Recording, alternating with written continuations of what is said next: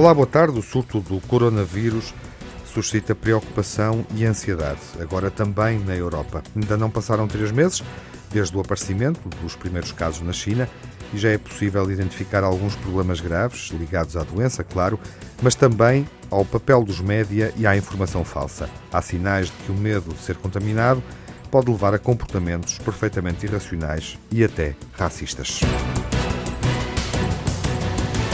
Este tema é refletido nesta edição do Ouvido Crítico por Manuel Pinto, da Universidade do Minho. Boa tarde, Manuel. Muito boa tarde. Num país uh, tão distante da China, como é o caso de Portugal, uh, e onde não foi registado ainda um caso positivo, há razões para nos preocuparmos uh, com esta situação provocada pelo coronavírus? Há certamente razões, uma vez que hoje qualquer epidemia tem assume logo uma dimensão transnacional, não é?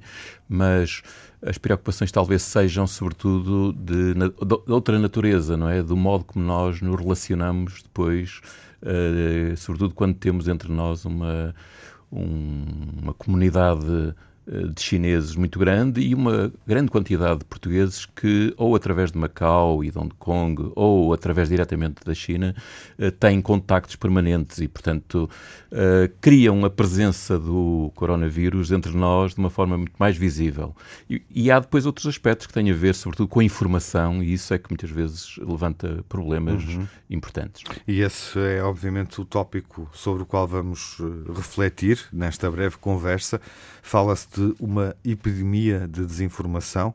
Podemos uh, utilizar o termo infodemia, é essa a expressão? Já tem sido usada em vários é? sítios, é infodemia. E como é que isso, essa infodemia, vamos assumir então a expressão, como é que se tem manifestado? Bem, ela manifesta-se em primeiro lugar logo na China, no princípio do. Isto começa a manifestar-se no princípio de dezembro, o, portanto, o vírus é identificado no princípio de dezembro, uh, e o que aconteceu ali foi uma infodemia, então uma epidemia, mas foi do silêncio, ou seja, tentar controlar, uh, digamos assim, a propagação da informação, nomeadamente nas redes sociais, porque, digamos, os órgãos oficiais, esses estavam já mais ou menos controlados, para, digamos assim, não se ter a consciência e a noção da, da importância e da gravidade do novo vírus. Uh, mas, enfim, depois essa situação foi ultrapassada e aquilo que tem acontecido é que, eh, como noutros casos, as redes sociais têm sido um veículo uh, de propagação de, de, informação falsa, nomeadamente quanto à dimensão do problema, nomeadamente quanto à origem do problema, alegadamente dizendo que foi por alguém ter comido Uh, morcegos, por exemplo, isto talvez numa alusão ao facto de a origem de poder ter estado num mercado de, de alimentação e de animais, nomeadamente, uh, e também, digamos, outros aspectos, uh, como se tratasse, por exemplo, de uma, de uma manipulação, de, uma conspiração através da manipulação de vírus, e, portanto, isso muitas vezes aumenta o fantasma, aumenta o clima de medo e, e muitas vezes este medo propaga-se muito mais do que a própria epidemia e, e, condiciona também comportamentos. Isso é que é importante,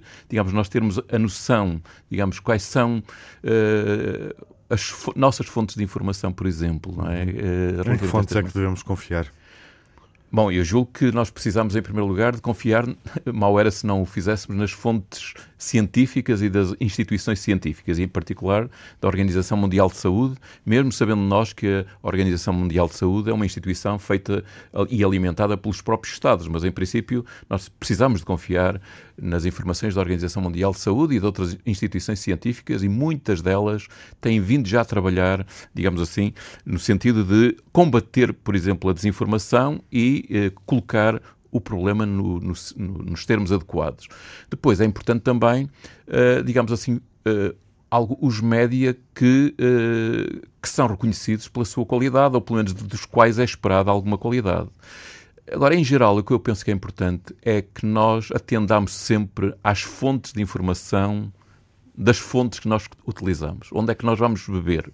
E nessas fontes onde nós vamos beber, que fontes é que são citadas, são fontes credíveis, são fontes, digamos assim, que nos merecem confiança, porque senão nós começamos a, digamos, a, a, alinhar eh, as nossas relações, até por exemplo, com, com os chineses, entre, entre aqui, uh, digamos assim, por motivos e por uh, fantasmas que muitas vezes não têm qualquer correspondência na realidade, e o problema é que já tem havido alguns problemas graves. Uhum, esse também é um aspecto, não é? A forma como nos relacionamos Uh, com cidadãos asiáticos, portanto, ou cidadãos provenientes da Ásia, não é? Eu posso falar, eu tive acesso, digamos assim, a algumas dessas eh, desse, dessas situações através de estudantes que estão cá a estudar, alguns deles até já de nível de mestrado e doutoramento, que nos alertaram para para o facto de, por exemplo, miúdos mais pequenos no uhum. secundário uh, estarem a ser pressionados e até uh, um pouco expulsos de alguns sítios. Segregados. Por exemplo,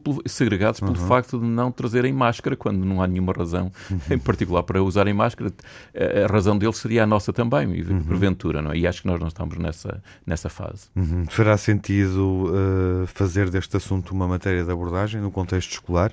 Independentemente desse caso, pensando claro. também no, no problema, no que ele representa uh, de um modo geral e, Eu creio e naquilo que, há, que falamos aqui. Há, há, aqui vários aspectos, por exemplo, do ponto de vista, a natureza deste vírus é, é interessante porque ela não é, coronavírus não é sequer o nome do vírus, é, é um tipo, uma tipologia, uh, digamos, é uma espécie de vírus. Uh, aquele que surgiu é uma estirpe dessa espécie, não é? Mas depois é onde é que fica uh, Wuhan, que é a cidade onde, onde isto tudo começa. Uh, digamos, e a gente vendo, por exemplo, no mapa, uh, percebe que seja um ponto de cruzamentos dentro do, da, da vastidão do território da, da República Popular da China. enfim, o, os contactos, quais são neste momento, digamos, porque é que isto tem um impacto internacional tão grande quando aqui há 20 ou 30 anos para trás, se calhar a China não tinha esta, esta força que tem no mundo hoje, quer na economia, quer, uhum. digamos assim, noutros aspectos culturais. Presença.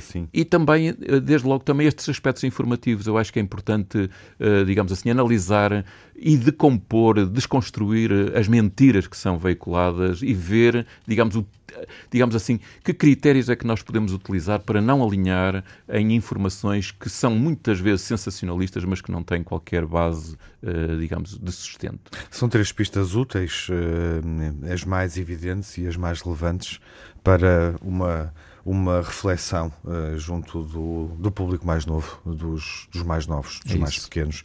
Uh, Manuel, obrigado pela presença neste ouvido crítico. Obrigado também, Tiago.